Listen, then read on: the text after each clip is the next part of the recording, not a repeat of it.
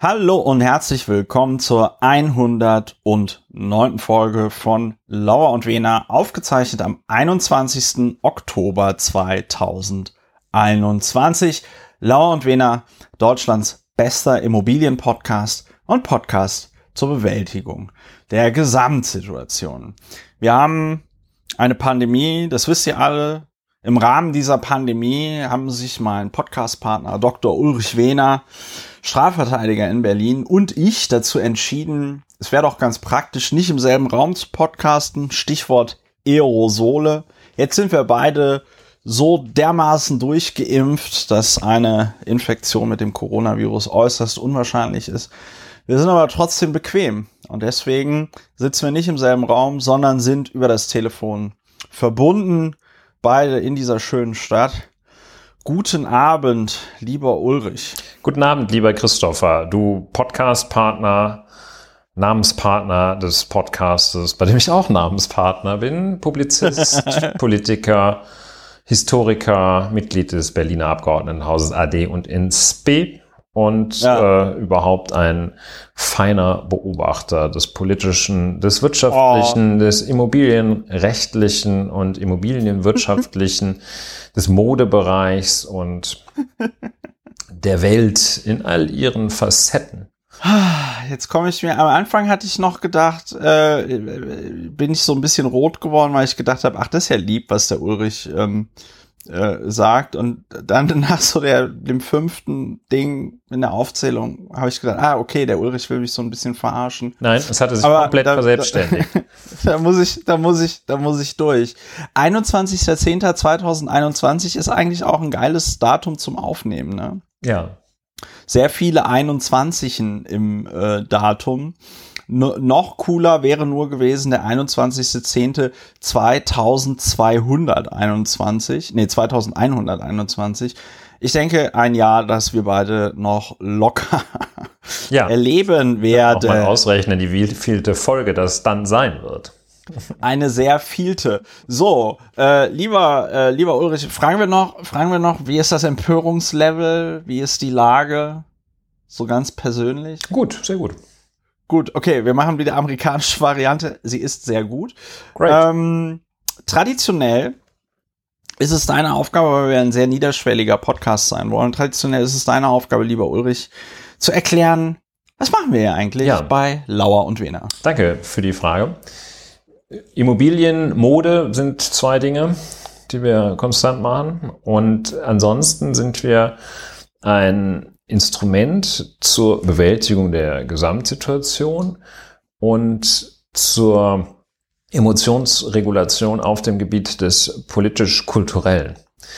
Wir reden über die Dinge, über die man sich eigentlich auch direkt aufregen kann und äh, sezieren sie und ziehen die Fakten heraus und regen uns dann auf. Das ist die Technik des faktenbasierten Aufregens. Warum reguliert das die Emotionen? Weil anders als das direkte Aufregen man die Emotionen in eine positive Bahn lenken kann oder sie einfach neutralisiert, schlechtestenfalls, bestenfalls in eine positive Bahn lenkt und sich nicht gleich dämlichen, abwegigen Ideen, Parteien, Gruppierungen oder ähnlichem anschließt. Wer sich faktenbasiert aufregt, kann, und das garantieren wir, wer sich faktenbasiert aufregt, kann gar nicht bei Parteien des rechten Spektrums, also der AfD oder bei so Pegida-Gedöns, bei Querdenkern äh, und ähnlichem landen. Wer sich faktenbasiert aufregt, landet automatisch links von der Mitte und äh, jedenfalls nicht im, nicht im übel riechenden Sumpf. Da liefern wir einen Beitrag. Allerdings ist uns auch klar, we are preaching to the choir, ähm, wie man so schön sagt im Angelsächsischen. Wir predigen zum Chor, denn die Wahrscheinlichkeit, dass ein AfD-Wähler oder eine AfD-Wählerin unter unseren HörerInnen ist, die dürfte gegen minus null gehen. Ja, das ist richtig. Gleichzeitig ist aber die Gefahr, dass man, äh, dass man ein, ein verbitterter Mensch wird, äh, die äh, läuft jeder. Äh, und Ja, die, dass man resigniert, dass man sich einfach so sehr aufregt, dass man böse wird äh, oder keine Freude mehr empfindet, anhedonisch durch die Welt läuft. Der, das brauchen wir ja auch mindestens einmal pro Woche, diese, ja, äh, dieses äh, Kaminreinigen.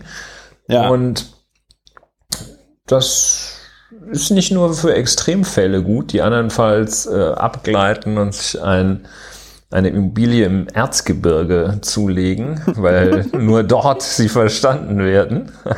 Äh, auch Menschen wie du, ich, die Hörerinnen, der Hörer, können das hoffentlich gebrauchen.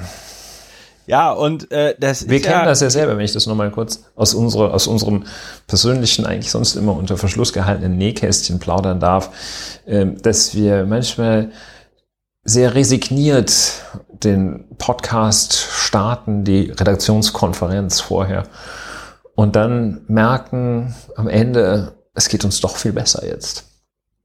Ja, das Manchmal geht es uns auch schlechter, aber gut, das ist sehr Ja, mal, mal, mal, das ist selten, aber ja, es geht mir auch deutlich besser nach diesem Podcast und da wollte ich jetzt auch ein bisschen aus dem Nähkästchen plaudern für die Leute, die sich äh, dafür interessieren, wie dieser Podcast entstanden ist. Es ist ja tatsächlich so gewesen, dass bevor wir mit Lauer und Wena angefangen haben, beziehungsweise bevor wir angefangen haben, bei Lauer informiert zusammen zu podcasten, war es ja tatsächlich so, dass wir bestimmt einmal die Woche oder einmal alle zwei Wochen halt einfach miteinander telefoniert haben und uns dann so dermaßen über irgendwie aktuelles politisches Geschehen und andere Sachen aufgeregt haben, äh, und dass dann auch tatsächlich diese Telefonate irgendwie eine Stunde oder anderthalb Stunden gingen, bis wir dann irgendwann gesagt, bis ich dann irgendwann gesagt habe, ey, jetzt auch. haben wir wieder, jetzt haben wir wieder irgendwie anderthalb Stunden telefoniert oder so. Da können wir auch einen Podcast einfach machen. Da können wir den Leuten, können wir die Leute zuhören lassen. Das ist tatsächlich ein ganz, ganz starker Gründungsgedanke, eine ganz starke Gründungsmotivation dieses Podcastes, dass man dadurch, dass man drüber redet, dass es einem einfach besser geht. Und ähm, manchmal kommentieren sich die Sachen von selbst. Das ist ja meine Aufgabe, das sage ich ja noch. ja, ist wichtig, dass das gesagt Manchmal wird. kommentieren sich die äh, Sachen von selbst. Heute haben wir wieder den März der Woche. Äh, Friedrich Merz kommentiert sich wieder selbst. Die junge Union wird sich selbst äh, äh, kommentieren. Ähm, viele Dinge kommentieren sich selbst. Christian Lindner hat ja jetzt so ein bisschen die Kurve gekriegt, muss sich jetzt ein bisschen am Riemen reißen, denn er möchte ja Bundesfinanzminister werden. Ja, Aber dazu, dazu später mehr. Oder weniger. so ist es. So ist Lass es. uns fortfahren. Ja, äh, Sollen wir über ein paar Sachen nicht la, reden? La, lasset uns singen. Bevor wir über Sachen nicht reden, kommt das Feedback der Woche. Oh, werden da aufmerksame Hörerinnen und Hörer sagen, das hieß doch früher anders. Ja, genau. Wir haben, äh, ich habe mir überlegt, damit es hier nicht so ausartet mit dem Feedback, ja, äh, das wir bekommen im Blog durch E-Mails, was ich mir natürlich immer schön brav durchlese und alles, äh, damit es hier nicht so ausartet und das Feedback der Woche nicht so ein 12-stündiges Installment in diesem Podcast wird, lese ich nur noch ein Feedback vor. Und zwar das, was mir am besten gefallen hat. Und heute gibt es ein Feedback. Eine, Ja gut, das eine ist fantastische natürlich, Technik, ja. das ist natürlich, ähm, das ist natürlich jetzt ein bisschen äh, flapsig dahergeredet. Ja, ich werde natürlich auch weiterhin kritische Sachen vorlesen. Und manche Sachen, die sich für kritisch halten, sind gar nicht kritisch, sondern einfach nur doof. So. hallo Christopher, hallo Ulrich. Hallo. Ähm, äh, da ihr die Kommentare im Blog scheinbar nicht mehr lest, nein, das stimmt nicht. In Klammern überhaupt keine passiv-aggressive Kritik. Hier eine E-Mail mit Anmerkungen zu Themen der letzten Folgen. In der letzten Folge habt ihr bezüglich des Zapfenstreichs sinngemäß gesagt, dass Traditionen, die an das Dritte Reich erinnern, ja eigentlich nichts mit der Bundeswehr zu tun haben, da ihr euch ja auch intensiv mit dem Segelschulschiff der Marine auseinandergesetzt habt, muss ich dem ein wenig widersprechen. Speziell geht es mir dabei um den Namen Gorch Fock. äh, um den Namen. Gorch Fock war das Künstlerpseudonym eines Hamburger Schriftstellers, der viel über Seefahrt und Kriegsverherrlichung schrieb und im Ersten Weltkrieg bei einer äh, Seeschlacht starb. Er war knallharter, kaisertreuer Nationalist und bewegte sich in explizit antisemitischen Kreisen, auch wenn seine Schriften und persönlichen Korrespondenzen diesbezüglich für ihn persönlich auch wenn seine Schriften und persönlichen Korrespondenzen diesbezüglich für ihn persönlich nichts hergeben. Trotzdem war er mit seinem Nationalismus natürlich sehr gut anschlussfähig für die Nazis und entsprechend beliebt bei ihnen. Traditionen wie der Fackelmarsch vor dem Reichstag passen da also noch ganz gut in die moderne Bundeswehr. Freuen wir uns also auf die hoffentlich baldige fackelbeleuchtete Einweihung der Montgolfiere Ernst Jünger zu Preußens Gloria und dem Helenenmarsch. Eine schöne Restwoche wünscht Christian. Also erstmal vielen, vielen lieben Dank für den Hinweis mit Gorch Fock. Das finde ich sehr interessant. Dem gehe ich auch nochmal nach dass äh, das anscheinend so ein bisschen ist, als hätte man das Segelschulschiff, als hätte man den Segelschulpanzer Erwin Rommel genannt, wobei da hatten wir ja auch eine Kaserne. Ähm, äh, aber noch ein ganz, ganz kleines Missverständnis. Ich habe, als ich gesagt habe oder als wir darüber gesprochen haben, dass der große Zapfenstreich als Tradition äh, nichts mit der Bundeswehr zu tun haben sollte, ja, äh, meinten wir damit, es ist eine nicht mehr zeitgemäße Tradition und die hat in der Bundeswehr nichts zu suchen. Uns ist natürlich klar, dass die Bundeswehr in dem, was sie tut und wie sie es tut, noch ganz klar äh, äh, Traditionen äh, reproduziert und und und und äh, Dinge reproduziert, die schon in der Reichswehr und auch in der Wehrmacht und vielleicht auch sogar noch davor in irgendeiner Form so praktiziert worden sind. Also äh, das kann ich auch als Historiker sagen, der sich ja auch mit äh, Dinge aus dem Dritten Reich irgendwie beschäftigt hat. Selbst wenn du dir die Raketenentwicklung anschaust, ähm, äh, gibt es da Kontinuitäten in Deutschland vom Heereswaffenamt Prüfwesen in den 30er Jahren bis in die 60er Jahre in der Bundeswehr, wo dann auf einmal die, die, die, derselbe Typ, der für Feststoffraketen bei der Reichswehr und bei der Wehrmacht verantwortlich war, auf einmal bei der Bundeswehr aufschlägt und dafür ähm, Feststoffraketen ähm, verantwortlich ist und so. Ne? Also das ist ganz klar, dass es da diese Kontinuitäten gibt. Allein wir sind der Meinung, es muss da einen ganz knallharten Bruch geben und der große Zapfenstreich zum Beispiel ist halt einfach keine zeitgemäße Art und Weise mehr für die Bundeswehr Dinge zu tun. Ich Punkt. kann noch eine Sache ergänzen. Als in der abgelaufenen Woche, äh, nein, sogar in dieser Woche, äh, gab es einen Staatsbesuch. Es muss Monsieur Trudeau aus Kanada gewesen sein. Ähm, das war an den kanadischen Flaggen rund um Schloss Bellevue zu erkennen. Es ja. gab also einen Staatsbesuch und da gab es einen Empfang, das große Protokoll mit militärischen Ehren. Und ich kam zufällig vorbei, es war schon dunkel. Und Teil des Protokolls, das da abgelaufen ist, waren auch wieder vom Wachbataillon solche Typen, die dann da Fackeln getragen haben und gehalten haben. Ne, das war äh, ist also nicht nur der große Zapfenstreich, bei dem die Fackel eine Rolle spielt, sondern auch Teil des äh, Zeremoniells bei Staatsempfängen, bei dem die Fackel äh, eine Rolle spielt ich vermag nicht zu sagen, ob die, ob auch andere, auch die Soldaten anderer Länder solche Fackelfans sind. Ähm, das, die fackeln nicht lange. Und das wäre ähm, immer noch etwas anderes, äh, weil das Spielen mit Fackeln für deutsche Soldaten auf alle Zeit verboten gehört, äh, weil sie sich da nicht anständig benommen haben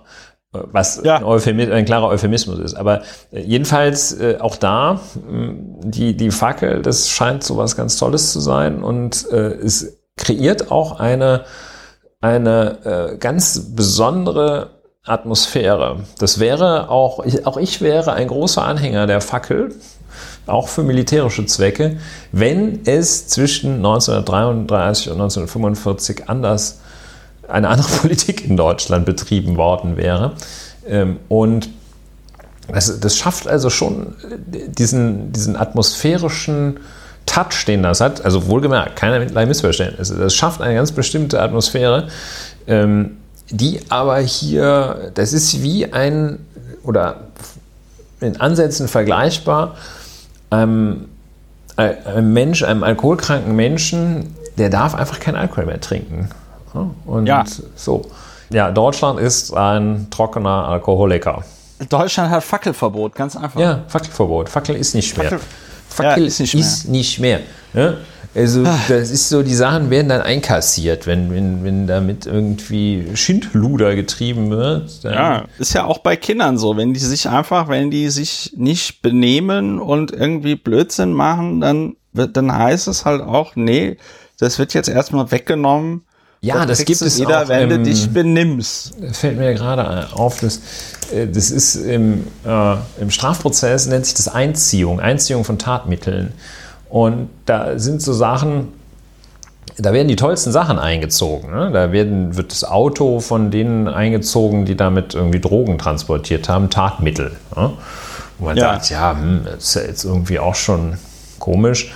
Oder äh, der Computer des Hackers. Des Hackers, ja, da kommt man der Sache schon näher, aber Tatmittel werden eingezogen. Ne? Also du hast keine Chance, wenn du jemanden erstichst, das Messer wiederzubekommen. Das wird als Tatmittel eingezogen. Und so ist es mit der Fackel auch. Die Fackel unterliegt der Einziehung. So, fertig. Ja, fertig. Bei so. 74 StGB gilt auch für Fackeln. gilt auch für Fackeln. Ja, ist ja ohnehin ein gefährlicher Gegenstand, von daher äh, äh, dürfte das ja kein Problem sein. Ja, ist so, kein Problem. Äh, das war das Feedback der Woche und jetzt kommen wir endlich zum Thema, worüber wir nicht reden. Ja, und zwar reden Dinge, ja, ja, okay. Ulrich, glaub, Ulrich, Ulrich juckt es richtig in den Fingern, auch schon im Vorgespräch. Man merkt richtig, er ist, er sitzt auf Präcox. Glüh, glühendsten Kohlen, Nein, muss man ich, an der Stelle einfach jetzt. sagen. Ich zügel mich. du bist dran. Er zü zügel, Herr Kollege, zügel, zügel dich. So, jedenfalls, ähm, manche Dinge im Leben, die sind so bescheuert, dass man nicht über sie reden sollte. Ähm, weil wenn man darüber redet, macht man es einfach nur schlimmer. Und es gibt Leute, die kalkulieren äh, darauf, ja, machen irgendwas Schockiges, damit alle drüber reden sollen und eigentlich ist es halt totaler Quatsch. Und damit wir alle miteinander die äh, Praxis des strategischen Schweigens üben und erlernen können, gibt es hier unsere kleine Handreichung äh, worüber wir nicht reden. Und da suchen wir immer Themen raus, über die wir einmal kurz reden, damit ihr und wir nie mehr darüber reden müssen. Und äh, heute hat der Podcast-Kollege Dr. Ulrich Wehner ein besonders schönes Beispiel rausgesucht, worüber wir gar keinenfalls reden sollten. Ja, und zwar fällt es schon schwer, überhaupt diesen Begriff in den Mund ja. zu nehmen. Es ist, und jetzt muss ich es doch sagen, sonst wissen wir ja gar nicht, worüber wir nicht reden, der Deutschlandtag. Der Deutschland. Der Deutschlandtag. Der Deutschland. Und das ist in einem Umfeld der, der Internationalisierung der Globalisierung oder zumindest der Europäisierung ist es einfach schon beachtlich, wenn junge Menschen, ja. namentlich Mitglieder der Jungen Union, ihre Veranstaltung noch immer äh, Schützenfesttag oder so nennen und Deutschlandtag ja. eben. Und äh, das hat aber stattgefunden. Und darüber reden wir nicht, weil das eine Veranstaltung ist, äh, die ja so ein bisschen erschütternd rüberkommt.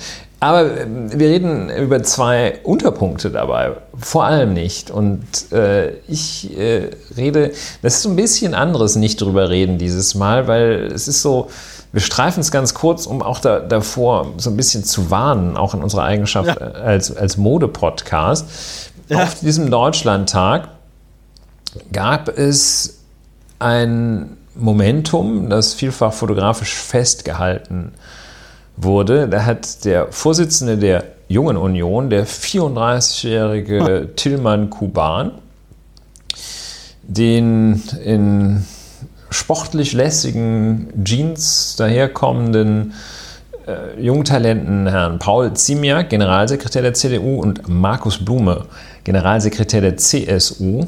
Markus Blume, eine Person, die wahrscheinlich nie wirklich jung war, auch nie wirklich alt sein wird, immer gleich alt. Ein jeweils ein paar weiße Sneaker zukommen lassen.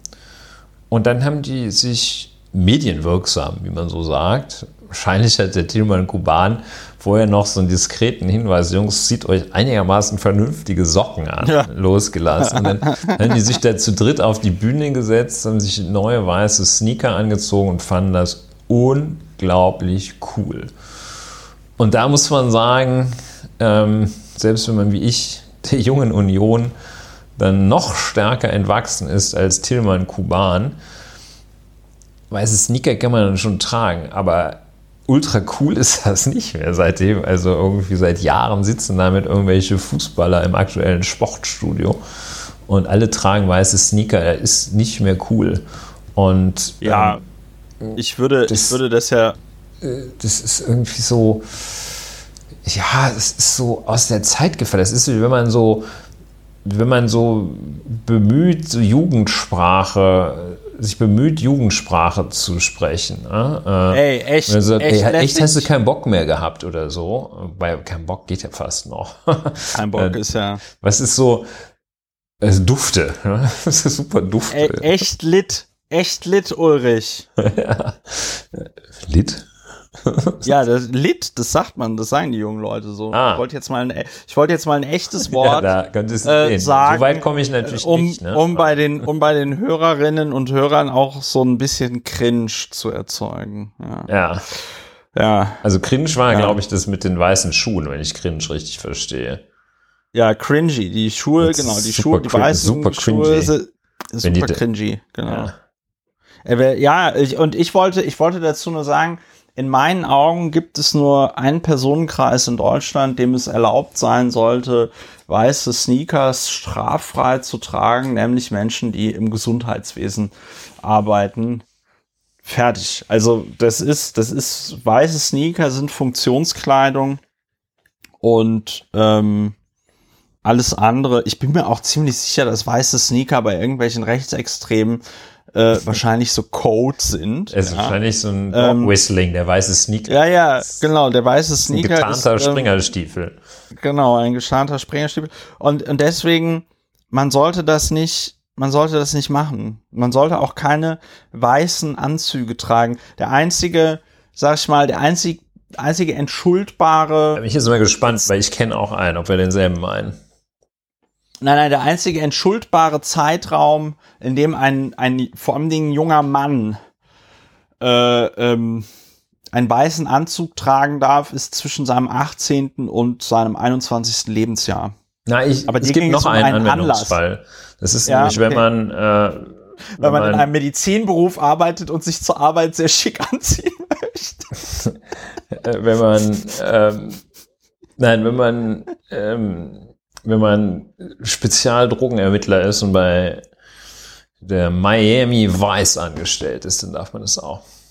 Ah, ja. Sonny okay. Crockett, aber der ja, ist. Wenn man äh, bei der Sitte arbeitet, ja, ja, okay, gut. Nee, ja. Äh, das ist ja nicht die Sitte. Anyway, ähm, ja, nicht? also das geht weiß, nicht. Und doch, ich hatte immer gedacht, weiß wer die Sitte. Okay, gut, habe ich wieder was gelernt. Ja, aber Sonny Crockett geht nicht. war nicht bei der Sitte. Ähm, Wahrscheinlich kennst du Sunny Crockett nicht mehr. Ich kenne nur Davy Crockett und den kenne ich auch nur vom Namen her. Wüsste ich jetzt auch nicht. Ja, Sunny Crockett ist äh, zusammen mit Ricardo Tubbs waren das die Fahnder bei Miami Vice. Also wirklich tipptopp Anzüge. Ich hatte gedacht, er hätte Don Johnson mitgespielt. Hat er da nicht ja, mitgespielt? Das ist so wie mit ähm, also James Bond und Daniel Craig. Du, das ist Don Johnson ist der Schauspieler, würde ich sagen. Ach so, der und spielt die Davy Figur Crockett war Sonny der, Crockett. Ah, okay. Sonny Crockett ist aber auch wirklich ein sehr gefährlicher, ein sehr gefährlicher Name für, für einen Charakter, meiner Meinung nach. Ja, ist schwierig. Es gab ja noch einen Aspekt äh, beim Deutschlandtag der Ja. Jungen Union, über den wir nicht reden wollten. Ich habe ihn schon jetzt wieder fast vergessen, weil, Ja, aber vielleicht fällt dir weil, weil ein. ich das Sag mit es. Miami weiß. Äh, sag es, tu es, tu es. Ähm, Friedrich Merz. Der März der Woche. Wir müssen eigentlich so eine Kategorie einführen, der März der Woche. Jedenfalls, äh, äh, äh, Friedrich Merz, äh, ich wollte gerade sagen Dr. Friedrich Merz, und dann ist mir aufgefallen, er hat gar keinen Doktor. Wie kommt das? So, jedenfalls, äh, Friedrich Merz, mh, seines Zeichens äh, Multitalent der äh, Christlich-Demokratischen Union, der es halt nie zeigen durfte, weil Irgendwas weil er halt, äh, weil er halt, weil er halt einfach zu gut war und Ja, die ja. anderen hätten das dann nicht ausgehalten, wenn er dann mal den Ton angegeben hätte. Jedenfalls dieser Friedrich Merz, der prominentes Mitglied von, von Armin Laschets äh, Wahlkampfteam war, dieses äh, so grandios in die Hose gegangenen Wahlkampfs der äh, CDU. Jedenfalls, der sagte in dieser Rede, die Union ist ein insolvenzgefährdeter politischer Sanierungsfall. Schwerer Und- Sanierungsfall. Und, und die er Schwerer politischer Sanierungsfall, Entschuldigung, wenn ich das. Ja, okay, dann hat, dann hat, dann habe ich hier das Zitat falsch äh, äh, wieder wiedergegeben. Dafür Ah. möchte ich mich ganz äh, aufrichtig entschuldigen. Jedenfalls, ähm, das finde ich, das finde ich geil. Also das finde ich so von der, von der, von der Gesamt. Wir haben ja letztens schon mal darüber geredet. Es wäre geil, wenn man das Selbstbewusstsein Friedrich Merzes hätte. Ja, dieses in nichts begründete Großartigkeitsgefühl, ja. Aber ich meine, der Merz, der war jetzt irgendwie, der war jetzt irgendwie gefühlt zehn Jahre lang oder noch länger war der halt so weg vom Fenster. Dann kommt der wieder, äh, dann, dann bewirbt er sich, dann bewirbt er sich da für einen Parteivorsitz zweimal, was nicht funktioniert. Äh, insbesondere auch deswegen, weil er dann, wenn es darauf ankommt, immer richtig schlecht Reden gehalten hat, ja. Äh, dann macht er da mit im Bundestagswahlkampf, äh, ist jetzt auch wieder Mitglied des Deutschen Bundestages, weil er sich da ja erfolgreich auf ein äh, ähm, Direktmandat beworben hatte, so, ja. Dann macht er diesen Wahlkampf mit und nach dem Wahlkampf, der verloren worden ist, da fällt ihm auf einmal auf, die Union ist ein insolvenzgefährdeter politischer Sanierungsfall, wo ich mir so gefragt habe, ja, wann ist dir das denn aufgefallen? Also wann, wann ist dir das denn jetzt in den letzten, ich glaube, der, der hüpft ja wieder so seit, jetzt ist er seit drei Jahren wieder bei der, bei der, bei der, bei der Union so, so dabei und bewirbt sich so um Dinge und dann fällt ihm drei Jahre später nach einer verlorenen Bundestagswahl auf, dass die CDU ein insolvenzgefährdeter, äh, äh, äh, schwerer politischer Sanierungsfall ist. Ja, Finde ich krass. Also dazu ist noch an, finde ich, anzumerken, es ist auch wieder dieser klassische Friedrich Merz-Sprech, wo er, das sind ja Metaphern, ähm, denn äh, zahlungsunfähig oder überschuldet geht er ja wohl nicht von aus, dass die CDU ist, sondern ähm, damit möchte er ja seine Metapher, ich glaube rhetorisch gesehen ist eine Metapher aus dem äh, Wirtschaftsleben, äh, aus dem Insolvenzrecht sozusagen auch. Äh, damit äh, ist ja auch wiederum, außer dass sie gerade ziemlich, dass es bei denen ziemlich abwärts geht, ist damit nichts weiter gesagt. Ja, das ist so, ähm, es ist klassischer Bullshit, weil das, das, das diese Anmutung einer tiefgründigen Analyse hat, hat es aber Ja. nicht. Das ist, eine, Ja, ja. das ist auch eine völlig missratene Metapher, weil also Insolvenz ist was äh, anderes, Sanierungsfall, das bezeichnet Vorgänge, die eigentlich außer damit, dass es den Leuten schlecht geht, nichts wirklich strukturell Gleichartiges haben. Ähm, also Insolvenz heißt ja typischerweise, also der typischste Insolvenzgrund ist, dass man mehr Geld ausgibt, als man einnimmt. Das passt ja überhaupt nicht. Das ist eine völlig schräge ja. Metapher auch. Und dann äh, fällt mir ein, es gibt noch ein, ein, ein weiteres Thema, über das wir nicht reden, weil Herr äh, Merz auch noch mal versuchte, ein Thema aus der Ecke zu holen, das in den letzten zehn Tagen etwa immer mal wieder so ein bisschen rumblubberte und drohte äh, von irgendeinem ich muss so sagen, Schwachkopf äh, aufgegriffen zu werden, das ist der Muezzin-Ruf. Ich weiß nicht, ob das auch an dein Ohr gedrungen ist. Es tauchte ja. immer mal wieder so am Rande auf, dieser Versuch, das in die Diskussion im Lande hineinzudrücken. Und auch Herr Merz hat das versucht und gesagt, mit Blick um, auf die Debatte um den Muezzin-Ruf in Köln hat Herr Merz gesagt, was wird denn da gepredigt, gepredigt? Wir dürfen keine rechtsfreien Räume unter der Überschrift der Religionsfreiheit dulden. Das ja. hat er gesagt. Ne? Und ähm, also deshalb sollten wir ganz ausdrücklich nicht über den Muezzin-Ruf reden, ähm, den Muezzin-Ruf, den es auch als solchen nicht gibt. Äh, also ähm, definitiv nicht darüber reden, weil ähm, das ist das ja, ist so ein Stöckchen, das da hingehalten wird, über das es ist ja zum Leute Glück auch niemand irgendwie, es ist ja zum Glück auch niemand irgendwie wirklich drauf eingegangen. Ja, auch weil halt viele, halt viele nicht darüber geredet haben. Ja, und es zeigt aber einfach nochmal sehr schön, was für ein, also wirklich abgehalfterter Typ der März einfach ist. Das ist halt, also wem, wem erzählt er das denn? Ich meine, was denkt er denn? Ja, gut. Ja, also, also muss man nicht drüber reden.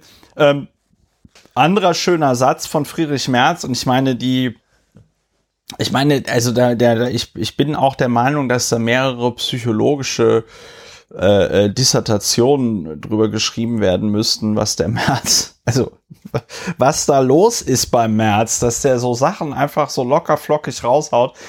Er sagte auch, natürlich fegen neue Besen gut, sagte Merz an diesem Abend und stellt ebenso klar, aber die alten Bür die alte Bürste kennt die Ecken. Hahaha.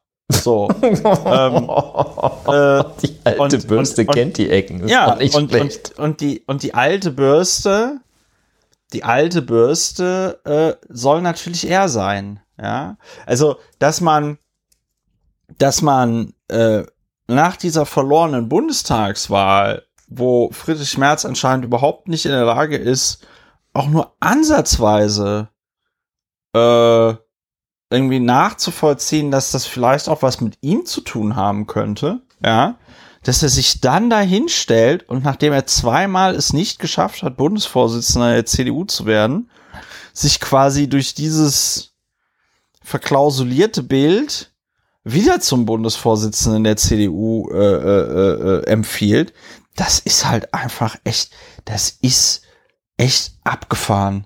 Das ist echt abgefahren, was da durch diesen was da bei diesem Mann durch den Kopf geht. Irre. Ja, also wirklich. Also ich ist finde leider dieses Zitat gar nicht, dass die alte Bürste kennt die Ecke. Äh, das ja. finde ich halt irgendwie. Ich finde es auch schon eine ziemliche, ziemlich krasse Zumutung, wenn man mit solchen, mit solchen sehr altbackenen Formulierungen um die Ecke bürstet. Und ja, ja. Äh, das ist so kurz vor alles kann, nichts muss, ne? Also ja. das ist äh, ja, also da reden wir jetzt nicht weiter drüber. Ne? Da reden wir also nicht drüber. Wir, nicht das, drüber. wir haben leider, wir haben leider nicht die Zeit dafür, uns mit jedem, mit jedem Pups zu beschäftigen. Pups Mir war es wichtig, über Minarett Gesänge nicht zu reden. Das haben wir, haben wir hiermit auch getan. Ist mir erst später eingefallen, wie wichtig mir das war, da nicht drüber zu reden. Sollen wir jetzt zur Zahl der Woche gehen? Nee, wir müssen auch noch, äh, ich hatte noch einmal ganz kurz, äh, der Ehrliche ist der Dumme. Äh, da ist mir nur eingefallen, weil ich das die Tage gelesen habe, aber da hatte ich mir gedacht, das ist jetzt wieder sowas, da trifft das mit dem Ehrlichen ist der Dumme. Das trifft da äh, leider, leider zu. Ähm, und zwar, dass es nochmal so eine Untersuchung gab, wie viel CO2 denn zum Beispiel die Länder des afrikanischen Kontinentes in ihrer Geschichte in, in, in, in, die, in die Erdatmosphäre geblasen haben und äh, wie viel äh, CO2 die Industrieländer in die äh, Welt gepustet haben und vor allen Dingen, welche Länder jetzt schon am stärksten vom äh, Klimawandel, von der Klimakatastrophe betroffen sind. Und da ist es tatsächlich so, dass da der globale Süden im Moment deutlich betroffener ist als äh, der Norden und eben in diesem Süden die Länder liegen, die am wenigsten zur äh, Klimaerwärmung beigetragen haben. Und als ich das neulich gelesen habe, habe ich mir wieder gesagt, so ja, der Ehrliche ist der Dumme, man macht gar keinen Dreck und man kriegt aber volle Möhre heimgezahlt.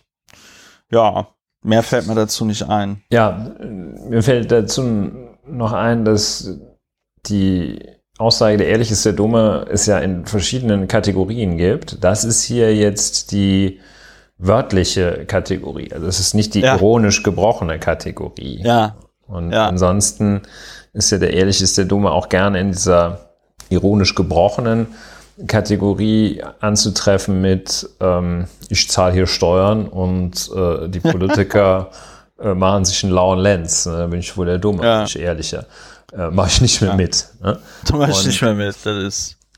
Es ist natürlich diese, das mache ich nicht mehr mit, Reaktion ist ja in äh, ja, ist die, vor der man sich fürchten muss, dass, äh, dass, dass benachteiligte Staaten und Gesellschaften sagen werden, Momentchen mal, erstmal kriegt hier jeder ein Auto, sorgen wir dafür, dass hier jeder ein Auto kriegt und dann reden wir über Klimaschutz.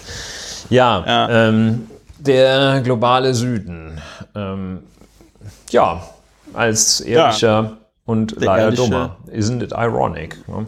Isn't it ironic? Ja, ist äh, nicht besonders schön. So, äh, dann kommt die äh, Frage der Woche. Wir haben diese Woche eine ganz tolle Frage ja. der Woche. Frage der Woche wird immer nur mit Ja oder Nein beantwortet und ähm, wir erklären auch nicht, ist auch nicht mehr dazu. So, hält Olaf Scholz dieses Jahr die Weihnachtsansprache? Ja. Ja. Ja, beide sagen wir ja. So, und dann kommen wir auch direkt zur Zahl der Woche. Die Zahl der Woche wird Ihnen diesmal wieder präsentiert vom äh, Berliner Wahlchaos. Äh, also ist der, der Tagesspiegel, ähm, äh, den muss man ja hier an dieser Stelle wirklich loben, weil sie minutiös in ihrem Newsletter Checkpoint sammeln sie die ganzen Wahlpannen, die ihnen so untergekommen sind in Berlin. Und bei einer, da hat's mir tatsächlich die Socken ausgezogen, wie es so schön heißt. Das war im Newsletter vom äh, 20.10., äh, also von, von gestern in Bezug jetzt auf das Aufnahmedatum. Und äh, mittlerweile wissen wir ja auch alle, dass es äh, Wahlbezirke gab, in denen oder Wahllokale gab, in denen mit 150 Prozent Wahlbeteiligung gewählt wurde. Habe ich heute wieder gelesen. Tempelhof Schöneberg gibt's noch immer trotz Nachzählung Wahlbezirke, in denen mit 140 Prozent gewählt wurde. Ja, aber das hier ist eine richtig krasse Geschichte und zwar aus ähm, äh, Spandau Inzwischen korrigiert wurde hier auch das Ergebnis aus einem weiteren Wahlbezirk. Das ist der Wahlbezirk 05410. Die Linken hatten darum gebeten, weil ihnen 1,9 Prozent arg wenig erschienen. Und tatsächlich, jetzt sind 7,9 Prozent. Für die AfD wurden dagegen zunächst 21,6 Prozent gemeldet. Die Nachzählung ergab hier ebenfalls 7,9 Prozent. Und wem das nun auch wieder seltsam vorkommt, braucht für seine Skepsis nicht mal eine Verschwörungstheorie. Misstrauen aus Erfahrung reicht vollkommen aus. Ja, dann wären wir also bei der Zahl der Woche 1,9 Prozent, wieder mal ein Bruch. Und äh, der ja, Bruch Ulrich, der Woche, ja. Der Bruch der Woche. Willst du noch was dazu sagen? Du hast ja jetzt mehrmals gelacht. Warum musstest du lachen? Ja, wahrscheinlich aus zum Spannungsabbau. Äh, dadurch, dass ich ja selbst in Berlin lebe, wie du auch eingangs nochmal hervorgehoben hast, ist das ein, äh, ein, baut bei diesen ganzen ähm, bei diesem ganzen äh, Berlin versagt mal wieder Thema baut sich natürlich eine gewisse Spannung auf. Und es ist ja nicht der, die einzige Stelle, bei der es in Berlin nicht äh, so hundertprozentig funktioniert. Äh, Berlin-Bashing ist ähm, noch populärer als Deutsche Bahn-Bashing. Und Berlin liefert, ja, vergleichbar der Deutschen Bahn, durchaus auch Vorlagen dafür. Und zwar viele. Also Flughafen und so kennt man ja in der ganzen Welt. Ähm, und solche äh, Phänomene, ähm, dass viele, also Bürgerämter, also da, wo man hingeht, wenn man sich ummelden muss, das erlebe ich auch gerne mal bei Mandanten, der feste Wohnsitz äh, im Sinne von, äh, ich bin da gemeldet, wo ich auch wirklich mich aufhalte, ist ja in vielen Fällen ein nicht ganz unwichtiges Asset, äh, zum Beispiel dann, wenn die Ermittlungsbehörden versuchen, Fluchtgefahr zu begründen, dann ist es immer ganz gut, wenn man so da angemeldet ist, äh, wo man tatsächlich auch wohnt. Zum Beispiel auch, wenn man das so aus Nachlässigkeit mal irgendwann nicht gemacht hat. Ja, das, ja. Äh, irgendwie hat man es nicht geschafft. Und wenn dann so ein bisschen, hm, naja, wenn man so sieht am Horizont, es braut sich was zusammen, dann stellt man gerne mal die Frage, ähm, also sie sind schon ordentlich gemeldet und so, oh Mist, muss ich noch machen. Ja. Und dann hast du halt in Berlin echt Pech, weil der nächste Termin ist dann in drei Monaten. Ne? Ja, und ja. Ähm, so, und ähm, das ist ein Phänomen, jetzt kürzlich in Hamburg vor zwei, drei Wochen, ähm, da sind wir abends in eine Bar mit Musik gegangen. Ähm, oh! Und äh, da war in Hamburg ähm, gibt es ja auch die Option zur 2G-Regelung und die haben halt auch die 2G-Regelung angewandt und äh, die auch durchgehalten und tatsächlich äh, dann gesagt, so eine Person, die mit war, ist halt äh, nicht auf Anhieb reingekommen, weil neben dem Impfnachweis äh, der, ein Lichtbildausweis nicht vorgezeigt werden konnte. Hat dann der Türsteher äh, ja. nicht reingelassen. So etwas äh, gäbe es in Berlin typischerweise nicht, weil ähm, Berlin an vielen Stellen so etwas, äh, ja, so äh, Failed State-artig hat, glaube ich, Sascha Lobo das genannt. Äh, ja, das habe ich, ein das Treffer, ich oder, aber auch. Oder du das hast das so auch, genannt. Ich habe ja. das aber auch schon mal vor, ich glaube, so sechs, sieben Jahren schon mal geschrieben. Okay, hat, äh, ist okay. Darf jeder kürzlich, einmal schreiben. Kürzlich wurde das dann äh, aufgegriffen. Und das, ich habe mich dann auch gefragt, warum ist das denn so? Ne? Warum gibt es diese Phänomene, äh, der, dass da, also, äh, dass, dass solche Sachen, also, dass man keinen Flughafen bauen kann und es nicht schafft, Termine beim Bürgeramt zu organisieren und die Baustellen äh, praktisch äh, keine vorübergehenden Zustände, sondern Dauerzustände sind. Das ist auch hier Baustelle, Mensch, ich muss die nächsten fünf Jahre woanders lang fahren. Ähm, wie kommt das? Das ist so ein bisschen so eine, so eine Broken Window-Theorie. Das heißt, also, ähm, wenn das an einer Ecke nicht klappt, dann bemühen sich die an der anderen Ecke auch nicht. Und dadurch kommt ja. so eine Gesamtdynamik ähm, auf, die bedauerlich ist. Und ja, das, das fällt mir dazu ein. Also Berlin leidet unter der Broken, dem Phänomen des Broken Windows, eine zerbrochene Fensterscheibe. Ja hat mehr Wirkung, als man denkt. Und wenn das an der einen Stelle nicht geht, dann sagen sie, ja, komm hier, es kommt, wird sowieso nicht kontrolliert. Komm. Ja, so ist das. Wahl in Berlin, ja. immer wieder eine, ja. ein Beispiel, wie man es nicht machen ja. sollte. Wie man es nicht machen sollte. Und deswegen bin ich zumindest auch der Meinung, dass wir einfach Neuwahlen brauchen.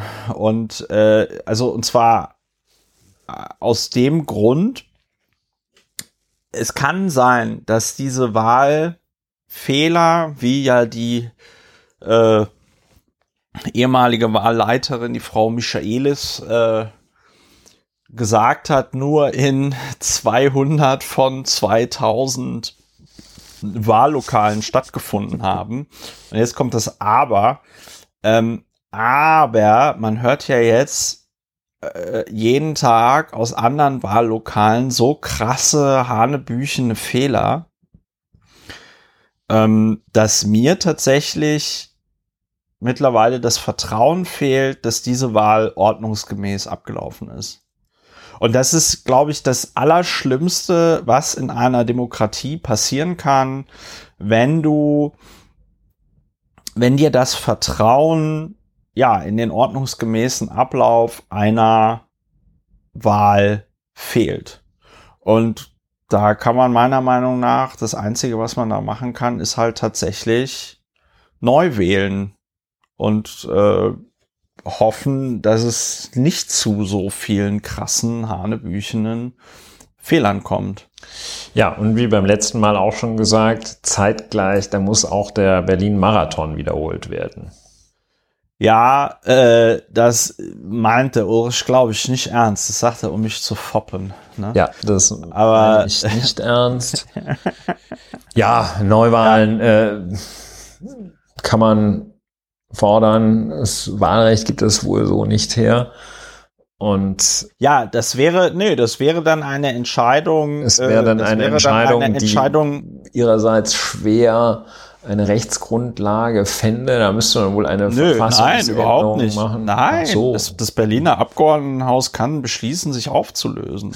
Ja, das äh, müsste sich ja erstmal konstituieren. Ja, gut. Ähm, wäre ein schönes Symbol vielleicht, aber äh, wenn die dazu in der Lage wären, wäre hier sowieso alles anders. Ne? Wenn man da also wirklich mal aus Konsequenzen zöge aus einem Scheitern, dann wäre das äh, eine äh, Kultur und Mentalität, die ihrerseits schon verhindert hätte, dass es überhaupt zu solch desaströsen Vorgängen kommt. Also, Indeed. ja, so ist es. Ja. Gut. Oder auch gut, nicht oder gut. Nicht, ähm, oder auch nicht gut. Oder ja. gut im oder schlechten Sinne. Ja, das war Wir schreiten voran, würde ich sagen. Wir schreiten der, voran. der Bruch der Woche 1,9. Der Bruch der Woche 1,9. So.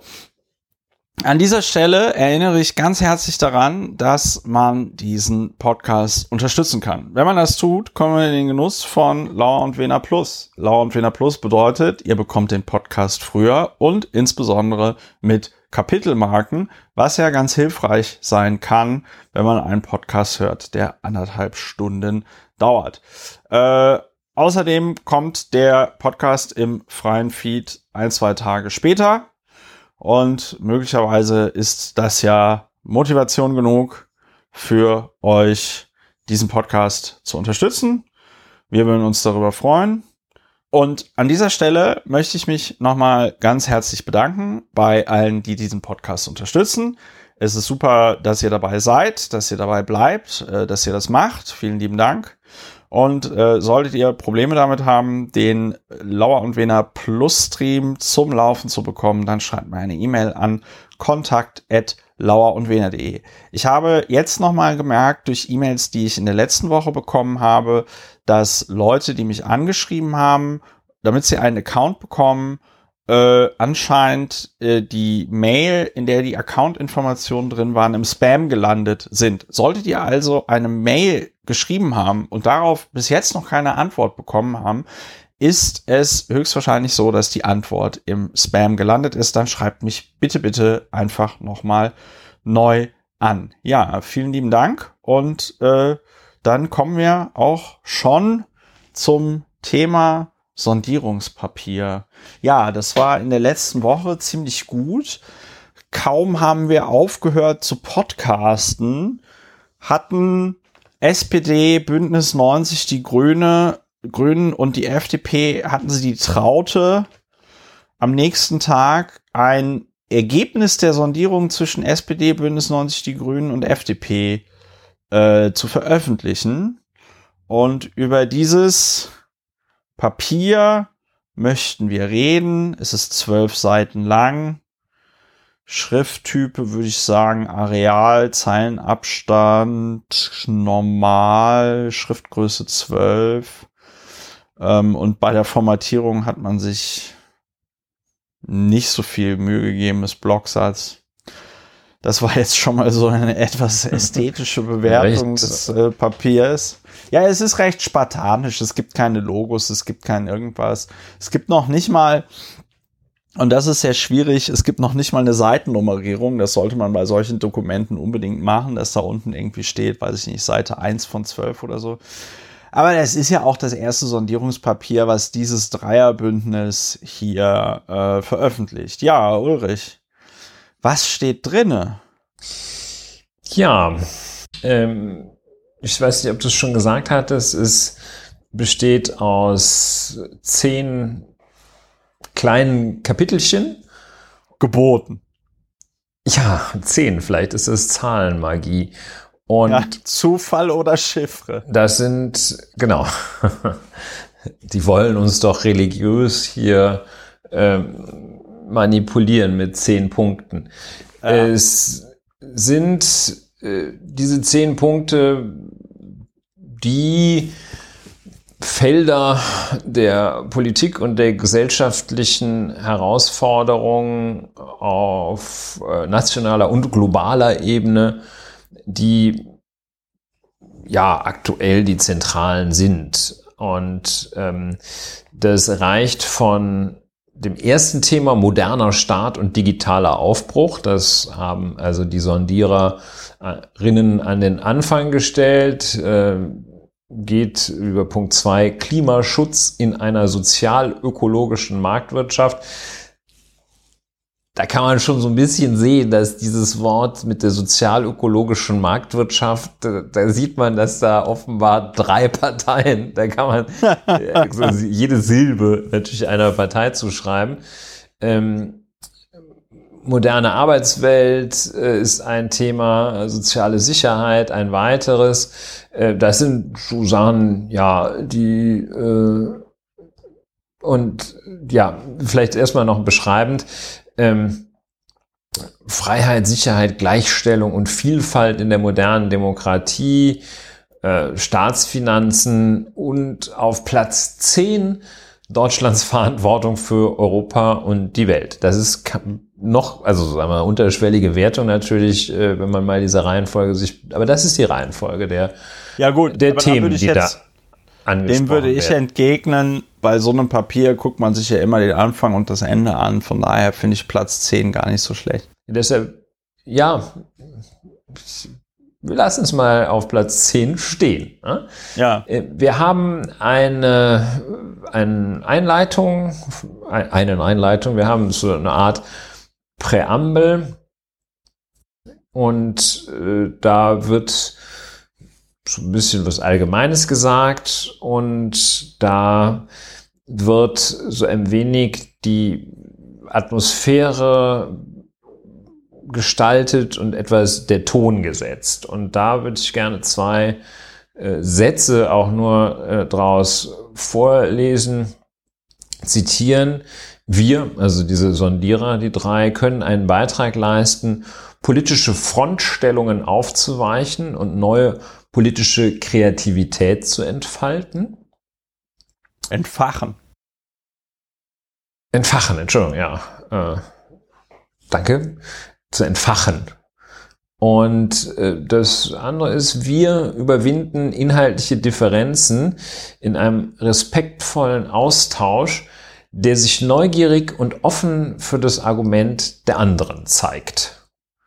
Das ist, äh, zwei Zitate aus dem, aus der Vorrede, aus dem Prolog. Und dann ein weiterer Satz, der in diesem moderner Staat und digitaler Aufbau, ich weiß, ich wollte zwei zitieren, äh, aber das bezog sich nur auf die, auf den Prolog ich möchte noch ja, ja, so hatte ich das aber auch verstanden. Weitere Sätze also. zitieren aus dem Unterabschnitt moderner Staat und digitaler Aufbruch. Da heißt es, die Verwaltung soll agiler und digitaler werden. ja, Entschuldigung. noch gar nicht so äh, lachen. Ja, ja. Ähm, dann gibt es einen Satz, ähm, den finde ich auch also, also ein paar bemerkenswerte Sätze. Im, in Punkt 3 Respekt und Chancen in der modernen Arbeitswelt gemerkt, am Ende der Sondierung, wir werden den gesetzlichen Mindestlohn im ersten Jahr in einer einmaligen Anpassung auf 12 Euro pro Stunde erhöhen. Punkt. Hm. Und ähm, dann anstelle, das ist dann der Punkt 4, soziale Sicherheit, bürgerfreundlich gestalten. Anstelle der bisherigen Grundsicherung, Klammer auf Hartz IV, Klammer zu, werden wir ein Bürgergeld einführen. Ja, das sind äh, Punkte. Dann ein Satz, ähm, den ich auch nicht unerwähnt lassen möchte aus dem Kapitel Freiheit und Sicherheit, Gleichstellung und Vielfalt in der modernen Demokratie. Deutschland ist ein modernes Einwanderungsland. Punkt. Und daher wollen wir ein modernes Staatsangehörigkeitsrecht schaffen. Wir wollen einen Spurwechsel ermöglichen und die Integrationsmöglichkeiten verbessern. Hm. Und was haben wir noch? Ja, der, Satz finde ich auch ganz gut. Zukunftsinvestitionen und nachhaltige Staatsfinanzen. Wir werden im Rahmen der grundgesetzlichen Schuldenbremse die nötigen Zukunftsinvestitionen gewährleisten. Und jetzt ist, könnte fast einer meiner Lieblingssätze sein, wir werden keine neuen Substanzsteuern einführen und Steuern wie zum Beispiel die Einkommen-, Unternehmens- oder Mehrwertsteuer nicht erhöhen. Ja, Europa ist eigentlich keine wirklich bemerkenswerte Passage drin. Ja, das waren so ein paar Sätze, die mir da aufgefallen sind, die ich für ganz repräsentativ teilweise halte die ich schon mal, bevor wir dann sagen, was wir davon halten, sprich das Ganze bewerten, schon einmal in den Raum stellen wollte. Was fällt ja, dir ein? Was, also mir fällt noch mal äh, auf. Oder was möchtest du noch schildern? Also einmal im Kindergarten, äh, da sind wir, also, also äh, Klimaschutz in einer sozial-ökologischen Marktwirtschaft, äh, wie das Wort sozial-ökologisch, da reden wir nachher noch drüber. Ähm, ich finde bemerkenswert, mit welchem, also mit welcher Klarheit hier an der Stelle der Ausbau der erneuerbaren Energien ähm, äh, angekündigt wird, ja. Äh, ne, wir machen es zu unserer gemeinsamen Mission, den Ausbau der erneuerbaren Energien drastisch zu beschleunigen und alle Hürden und Hemmnisse aus dem Weg zu räumen. Ja, ist jetzt sprachlich ein bisschen Dazu werden wir Planungs- und Genehmigungsverfahren erheblich beschleunigen. Den dezentralen Ausbau erneuerbaren Energien wollen wir stärken. Alle geeigneten Dachflächen sollen künftig für die Solarenergie genutzt werden. Äh, bei gewerblichen Neubauten verpflichtend, bei privaten Neubauen soll dies die Regel werden. Wobei ich nicht weiß, was sie mit diesem Satz meinen, weil der Jurist weiß ja, die Regel bedeutet, es muss gemacht werden. Ähm, grundsätzlich würde bedeuten, dass es vielleicht, aber gut, vielleicht hm. wussten die Leute, die das geschrieben haben. Nee, das sehe ich ja. nicht so. Siehst du nicht so? Nee. Die Regel bezeichnet ja. eigentlich, äh, das heißt eigentlich grundsätzlich. Das ist die Regel ja. und es gibt die Ausnahme. Ja, ich, ja, ja, aber das ist mir schon klar, wie die das meinen. Ich finde nur, dass es ein bisschen, sie haben es halt nicht so formuliert, wie ich es gerne gelesen hätte. So. Und äh, Windkraft, für die Windkraft äh, an Land sollen zwei Prozent der Landesflächen ausgewiesen werden. Finde ich, ist auch schon mal eine äh, steile Ansage. Ja. Und ja. der Satz, der für, ähm, für viel Empörung gesorgt hat, obwohl ich für, für mich meiner Meinung nach überwiegt da das Positive, nämlich zur Einhaltung der Klimaschutzziele ist auch ein beschleunigter Ausstieg aus der Kohleverstromung nötig. Ideal, idealerweise gelingt das schon 2030. Ähm, da haben sich viele über das idealerweise gelingt das schon 2030 aufgeregt. Wenn man aber sich vor Augen führt, dass die SPD, glaube ich, 2038 aussteigen wollte aus der Kohle und die FDP, wenn mich nicht alles täuscht, sogar irgendwie 2045 oder irgendwie so, ähm, dann finde ich das gut. Äh, ich sag mal, das idealerweise hängt natürlich so ein bisschen damit zusammen, wie gut die ersten beiden Absätze oder die, Anna, die beiden Absätze darüber, die ich zitiert hatte mit der Windkraft an Land und alle geeigneten Dachflächen, äh, wie das äh, äh, umgesetzt wird. Ne? Aber ne, alle geeigneten Dachflächen sollen künftig für die Solarenergie genutzt werden. Das ist schon ein, sag ich mal, deutlicher Paradigmenwechsel. Ähm, dann steht da noch mal ja massiver Ausbau und man will aber auch Gaskraftwerke bauen. Ja, äh, moderne Gaskraftwerke. Das hat auch wieder für ein bisschen Kritik äh, gesorgt.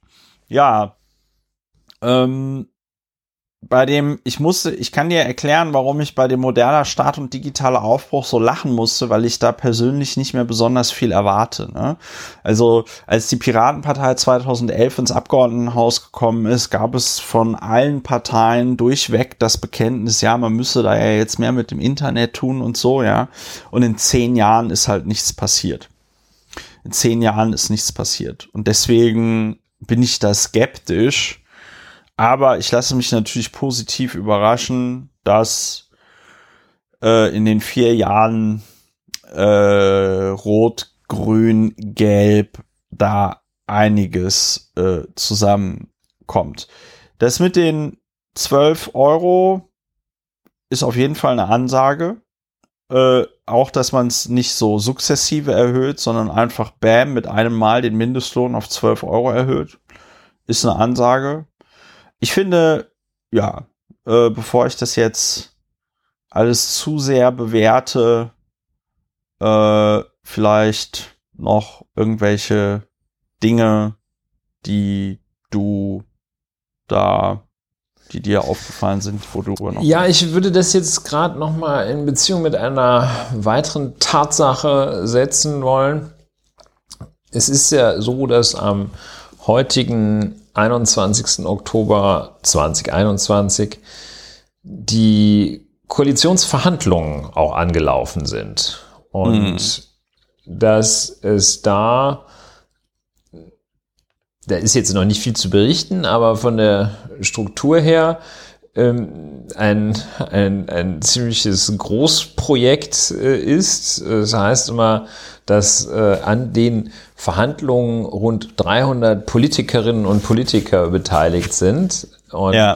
äh, zahlreiche Arbeitsgruppen da gebildet werden. Äh, Schnittstellenmanagement äh, sei da wohl eine der geforderten äh, Key-Qualifikationen, weil äh, diese Arbeitsgruppen natürlich vielfach auch über verwandte Themen reden, äh, mithin über das Gleiche.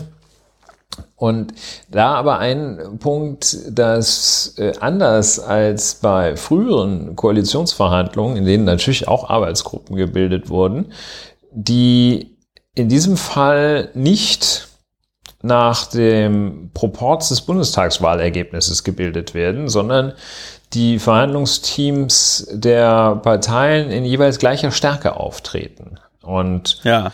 ähm, paritätisch besetzt. Ja, sozusagen. Ne?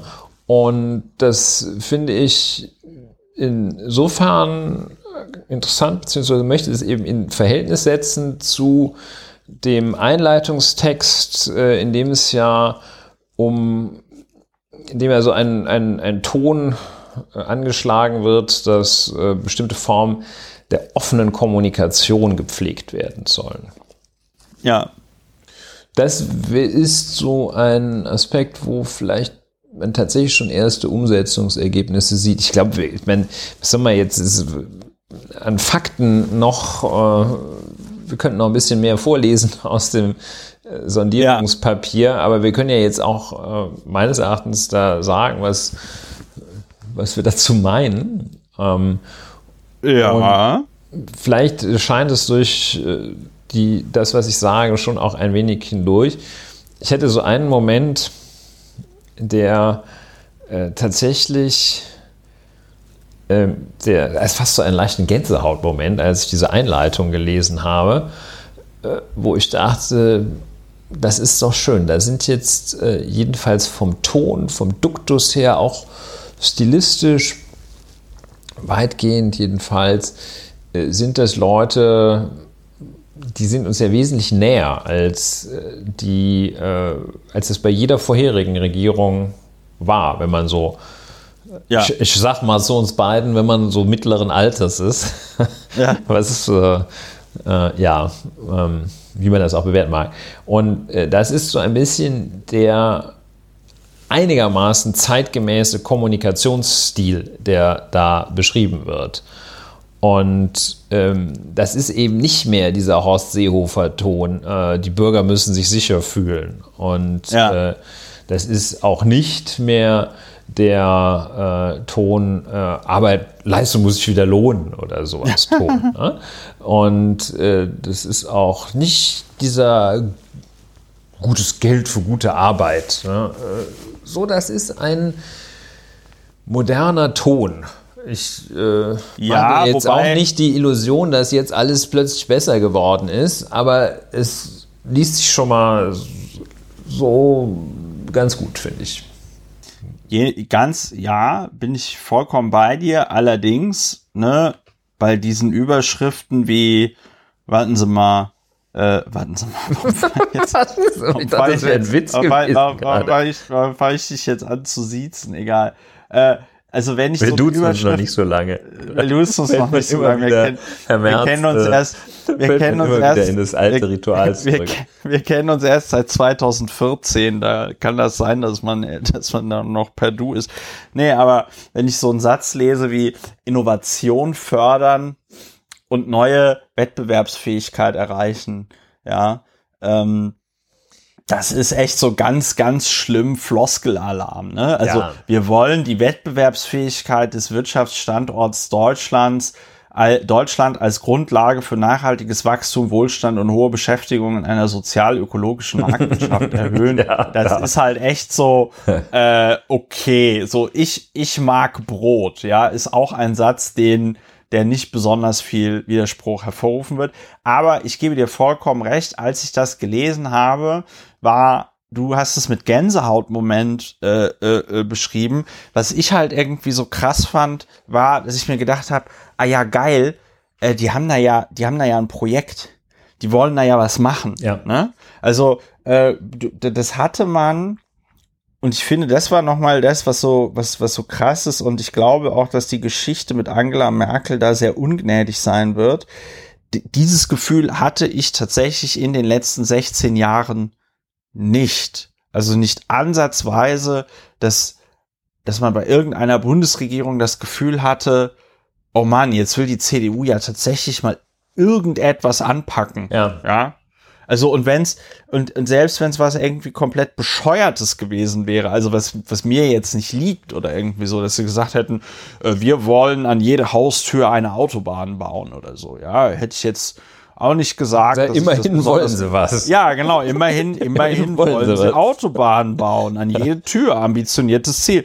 Äh, dem entge also dagegen hatten wir, ich erinnere dran, eine, eine Bundesbildungsministerin, die sagte, ja, man müsse ja jetzt nicht 5G an jede Milchkanne liefern und so. Ne? Also, und ich finde, da merkt man schon, okay, hier passiert gerade was äh, Interessantes. Ja. ja hier und passiert gerade etwas, das hat Potenzial und ähm, auch wenn solche Sachen wie der 12 Euro Mindestlohn und so total wichtig sind, ich finde natürlich äh, dieser Ausbau der erneuerbaren Energien, der da beschrieben wird und der vorangetrieben werden soll, äh, das finde ich natürlich, äh, das finde ich natürlich klasse und das finde ich natürlich auch irgendwie total krass. Also dieses Bekenntnis dafür, äh, zu sagen, ja, also da kommt jetzt einfach auf jedes Dach eine Solaranlage drauf. Punkt. Ja. ja? Äh, das kennt man so nicht ja, aus den letzten also 16 Jahren Politik.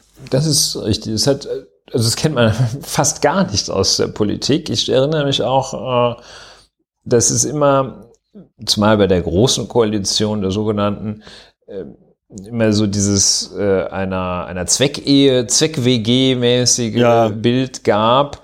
Äh, also eine eigentlich ungeliebte äh, Form ja. der Regierungs-, also von den Regierungsmitgliedern ungeliebte Form der Regierung, äh, was äh, einfach nicht gut sein kann, wenn man sich äh, nicht im es gibt kein richtiges Leben im Falschen, wie Herr Adorno ja. sagt. Es gibt irgendwie, in einer schlechten Regierung kann man auch nicht gut regieren. Äh, also in einer, so. Ähm, dass dieser ja, dieser Tenor, dieses Lebens, dieses Regierungsgefühl äh, hier ja. äh, einfach deutlich besser erscheint, als es das je war. Und auch nicht dieser Aspekt, ha, ja, wer, wer verliert denn jetzt hier und dann verlieren die ihr Profil und die, dieser Juniorpartner, den wird's ja total zerreißen, die werden zermahlen. Das sind so Sachen, die äh, die hier jedenfalls noch nicht, dieses Papier nicht atmet, sondern äh, im Gegenteil ja. den, ein, ein, ein Geist schon des Aufbruchs. Wie gesagt, also ich glaube nicht, dass wir jetzt plötzlich in einer Welt leben werden äh, mit einer Regierung, in der alles toll läuft, aber äh, das klingt doch schon besser. Es scheint so, dass sie sich nicht äh, vom ersten Tag an die Köppe einhauen wollen und sagen, okay, wir haben das jetzt gemacht aus Verantwortung für Deutschland, aber eigentlich haben wir keinen Bock was ich äh, jetzt noch ergänzen wollen würde, wäre, vielleicht ist das Bild einer Zweckehe schon äh, komplett falsch, sondern äh, das richtigere Bild wäre eigentlich so einer, einer Ehe in Auflösung, also zumindest diese großen Koalitionen, eine Ehe in Auflösung, wo sich aber der Partner noch nicht getraut hat, die Scheidung einzureichen. Und nachdem er es dann getan hat, denkt er sich so, also das hätte ich jetzt aber auch mal irgendwie 20 Jahre früher machen können, ja. Also ich glaube, dass, ähm, weißt du, eine, eine Zweckehe, die verfolgt ja tatsächlich noch irgendwie einen Zweck, dass man irgendwie sagt, ja, habe ich eine gute Partie geheiratet, äh, der verdient ordentlich Geld oder so, ja. Ähm, aber das, ich würde da weitergehen. Das war, das war keine Zweckehe, sondern das war ein der Scheiterhaufen einer Ehe und äh, jetzt ist es zum Glück vorbei. Ja, kannst es, ja, mögest du es in der Tat äh, weniger als eine Zweckehe nennen? Wie nennt man das? Eine zerrüttete Ehe oder ein komplett im Arsch. ja, da haben wir doch den Fachbegriff. So steht es also übrigens auch äh, in dem familienrechtlichen Teil des Bundes des Bundesgesetzes, des bürgerlichen Gesetzes. Wenn die Ehe komplett, komplett, im Arsch ist, das komplett muss im Arsch geschieden werden. Ja. ja. Und ja, so ist es. Ähm, ja, das äh, Atmosphärische gefällt uns gut, die, der, die Kommunikationsweise. Und dann so ein Satz, der eigentlich völlig unspektakulär ist, weil er eine, eine Sache wiedergibt, die, ich meine, die jeder, der ein, zumindest ein halbes, oder die allen klar ist, die ein bisschen die Birne einschalten, ähm, dass es sich hier um ein Einwanderungs- und ein Zuwanderungsland handelt. Ja, ich glaube, das ist extrem wichtig. Ja. Das, das hat so gut getan, diesen Satz ja auch ohne große, äh, ohne großes Beiwerk, ein modernes Einwanderungsland, diesen Satz einfach mal Frauen und Männer aus vielen Staaten haben hier ihre Heimat gefunden, Familien gegründet und verdienen ihren Lebensunterhalt.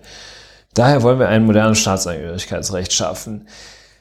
Ich finde, das tut so gut, äh, dass ja. der jetzt einfach, und da wird man auch nicht hinter diesen Satz kommt, selbst wenn es dann in ein paar Jahrzehnten doch nochmal wieder eine Regierungsbeteiligung der Union geben sollte, da kommen die auch nicht mehr hinter zurück.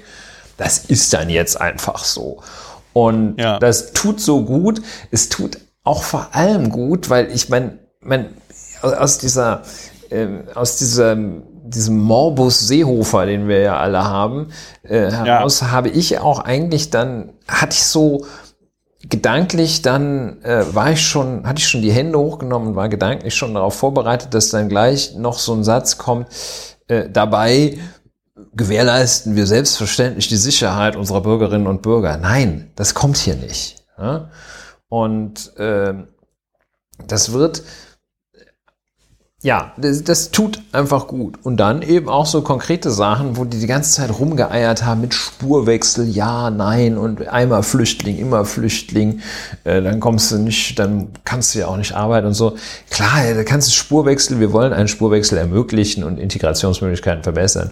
Boing. Ja. So. Richtig so. Gut, so ein bisschen kommt dann das mit Sicherheitsaspekten, kommt dann hinterher Freiheit und Sicherheit. Okay, das sind natürlich äh, zwei Seiten einer Medaille äh, in mancher Leute Augen. Und dann ist ja auch noch ein bisschen viel, es ist so ein bisschen viel, äh, soll man sagen, ein bisschen viel Wunschzettel auch noch drin, aber eben auch klare, deutliche Sätze, hinter die unser Land schon jetzt nicht mehr zurückkehren kann, wenn jetzt nicht noch irgendwas ganz Komisches passiert. Das erfreut mich sehr. Ja, ja, ja, ja, ja. Das ist äh, tatsächlich, das ist tatsächlich gut. Also äh, zumindest hat es irgendwie das Potenzial, was Gutes zu werden, muss man an der Stelle einfach sagen. Also es gibt bestimmt auch kritische Sachen, äh, ne? Also dieses idealerweise gelingt das schon 2030 bei dem Ausstieg aus der Kohle. Ähm, also man muss es, man muss es jetzt eigentlich nicht nochmal betonen, aber anscheinend muss man es doch nochmal sagen, ne? die Welt brennt und je mehr, je schneller wir diese Kohlekraftwerke ausschalten, desto besser. Und 2030 ist halt schon äh, irgendwie schon irgendwie zu spät. Also eigentlich müsste man da, müsste man da schneller raus und da würde ich mir, da würde ich mir mehr Mut wünschen, dass man halt irgendwie sagt, so, ey, komm, wir müssen, wir müssen da, wir müssen, wenn es geht, jetzt aus der Kohle raus und nicht erst 2030. Ja. Aber gut. Ja, es gibt dann tatsächlich, wenn wir jetzt so über die Knirschpunkte da reden, ähm, große Investitionen und gleichzeitig ähm, die, die wesentlichen Steuerarten nennen und sagen, dass sie nicht erhöht werden, da muss man noch, muss man noch ein bisschen kreativ werden wahrscheinlich.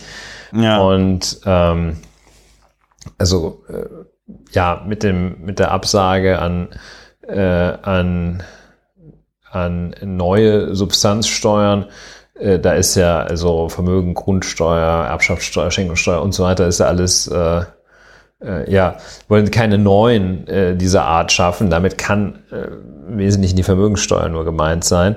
Ähm, Einkommens-, Unternehmens- oder Mehrwertsteuer nicht erhöhen. Ähm, ja, Unternehmenssteuer, äh, ist jetzt auch so, Unternehmenssteuer ist, wenn ich das richtig sehe, kein, äh, kein Fachbegriff. Ähm, das ist äh, die Unternehmenssteuer in dem Sinne gibt es ja nicht. Es gibt ja nicht die Steuer für Unternehmen, äh, sondern es sind alle von Unternehmen zu tragen und steuern. Das sind die Unternehmenssteuer. Ne? Ja. Steuern wie Unternehmenssteuern nicht erhöhen. Hm. Das wird natürlich eng, wenn man also, äh, wenn man da komplett gar nichts erhöhen möchte. Ich finde das wird ja, schwierig, das äh, zu bezahlen. Aber gut, äh, also, da müssen ja, sich was einfallen lassen. In meinen Augen, in meinen Augen, wenn man der Modern Money Theorie folgt, ist es natürlich nicht schwierig, äh, äh, das zu bezahlen, weil bei der Modern Money Theorie ist das Geld immer da und der Staat kann im Grunde genommen nicht genug Schulden machen, wenn er das Geld für Investitionen ausgibt. Ähm, aber selbst wenn man jetzt nicht dieser Meinung ist, finde ich, ist es ganz, ganz schwierig, irgendetwas schon von Anfang an kategorisch äh, äh auszuschließen. Und äh, dieses wir erhöhen nicht die Steuern, äh, nicht wenigstens mit einer nicht wenigstens sagen grundsätzlich.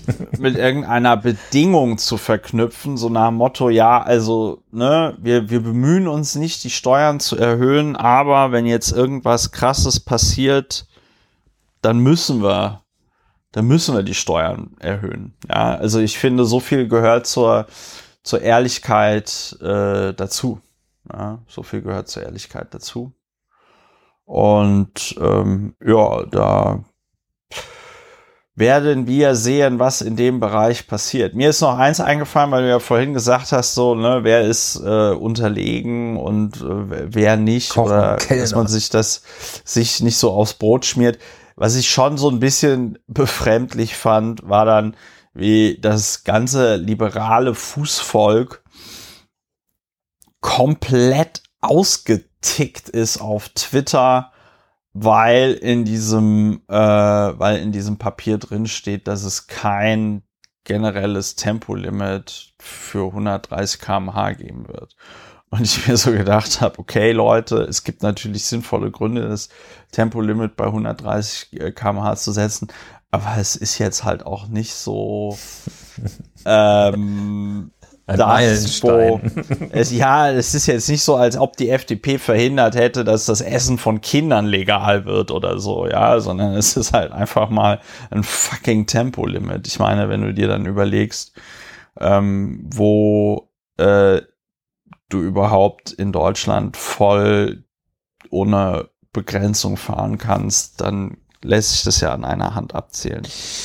Ja, Ja, ich finde es äh, auch ein, ein Zeichen politischer Klugheit, dass die Grünen das nicht zu einer roten Linie gemacht haben. Also es äh, hätte, glaube ich, frühere Politikergenerationen gegeben, die gesagt hätten, ohne Tempolimit machen wir gar nichts. Und ja. ähm, ja, haben sie es halt jetzt für dieses Mal aufgegeben. Okay. Ähm, es, es, es, bleibt absurd.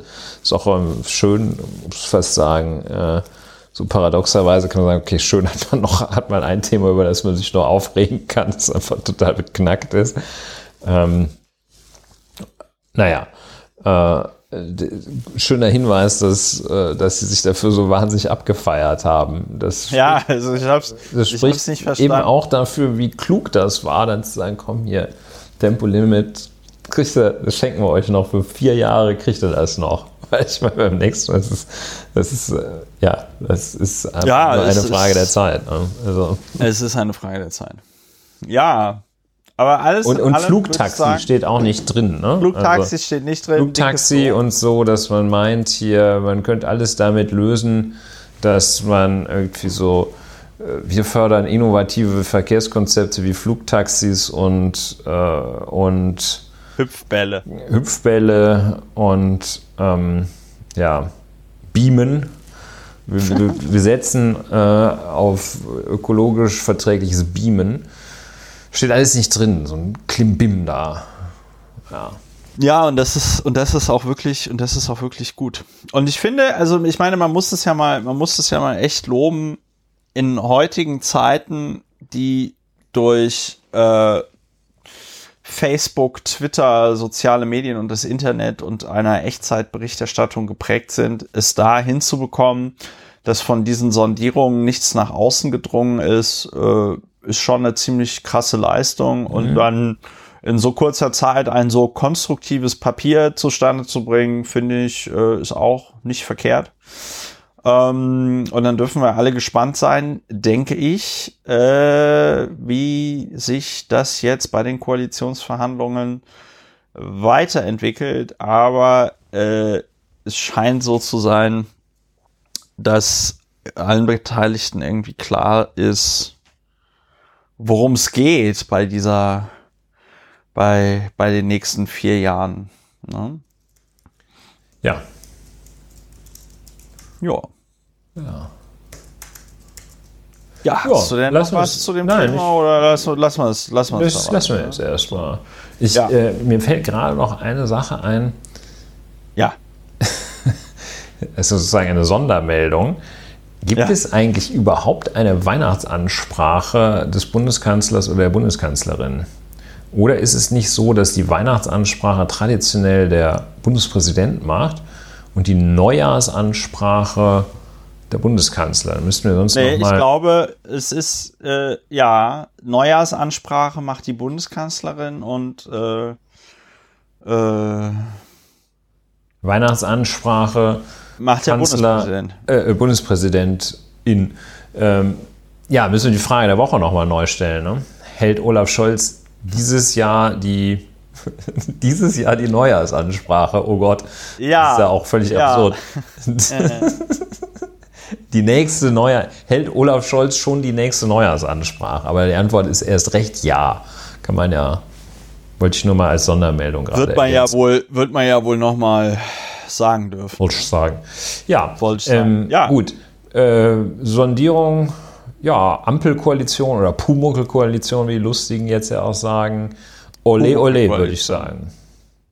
Das, es gibt wirklich Leute, die Pumuckl-Koalition sagen. Ja, weil Pumuckl ja ein rotes, ein rotes Mützchen trägt, ein äh, blaues Shirt und eine gelbe Hose oder ein gelbes Shirt und eine ähm, Nee, wieso blau? Warte mal. Äh, er, hat, er hat eine, also ich, ich, ich lese mal vor. Äh, der Pumuckl ja, hat rote Haare, hat gelbe, äh, eine Zähne? gelbe nee. Weste äh, und eine grüne Hose. Das ja. heißt, der Pumuckl hat dieselben Farben wie eine äh, Ampel. Wie, wie eine Ampel.